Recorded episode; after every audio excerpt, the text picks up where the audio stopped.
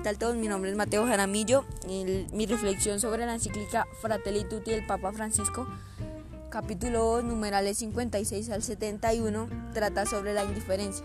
La indiferencia es cruel. Eh, puede dejar a las personas muy dolidas y también eliminar cualquier rastro de afecto. Esto es un problema que vivimos a con todas las personas. Pongo un ejemplo, digamos, un indigente. Nosotros pasamos por el lado de ellos, aunque lo queremos ayudar a las demás personas. Por ejemplo, una mamá dice, camine rápido y no lo mire. Eso es ser muy indiferentes a las personas que necesitan nuestro apoyo. Hay que dejar la diferencia, por favor.